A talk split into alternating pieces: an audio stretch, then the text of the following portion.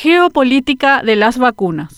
En esta tercera guerra mundial que es la pandemia, la geopolítica de las vacunas es la que reconfigura el orden internacional. Ayer tuvimos una muestra cuando el ministro de Salud Pública y Bienestar Social, Julio Borba, anunciaba que los fabricantes de las vacunas Sinopharm de China rescindían el contrato de provisión de biológicos con Paraguay y la consiguiente devolución de los 5 mil dólares americanos que el Estado erogó para asegurar las dos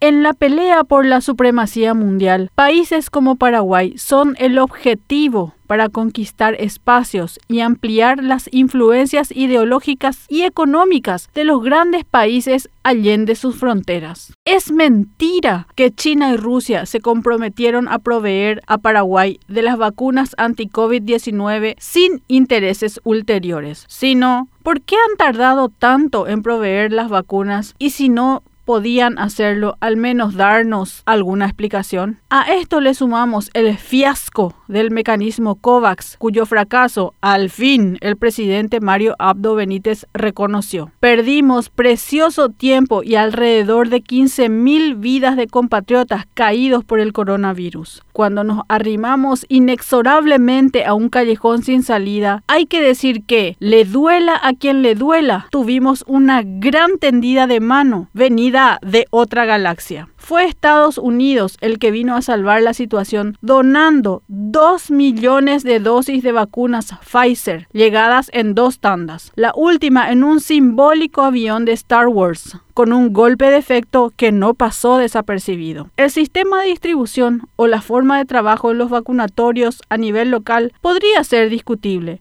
pero en estas instancias no estamos para hacernos los delicados, estamos para obrar en consecuencia del stock disponible de vacunas. La pandemia cambió el concepto del mundo, las guerras se dan en el campo científico, pero algo que no ha cambiado es que, al menos hasta hoy, sabemos con quiénes se puede contar a la hora de resolver una crisis sanitaria tan grande que se le ha escapado de las manos incluso a los sistemas de salud del primer mundo y ni qué decir al raleado sistema sanitario local.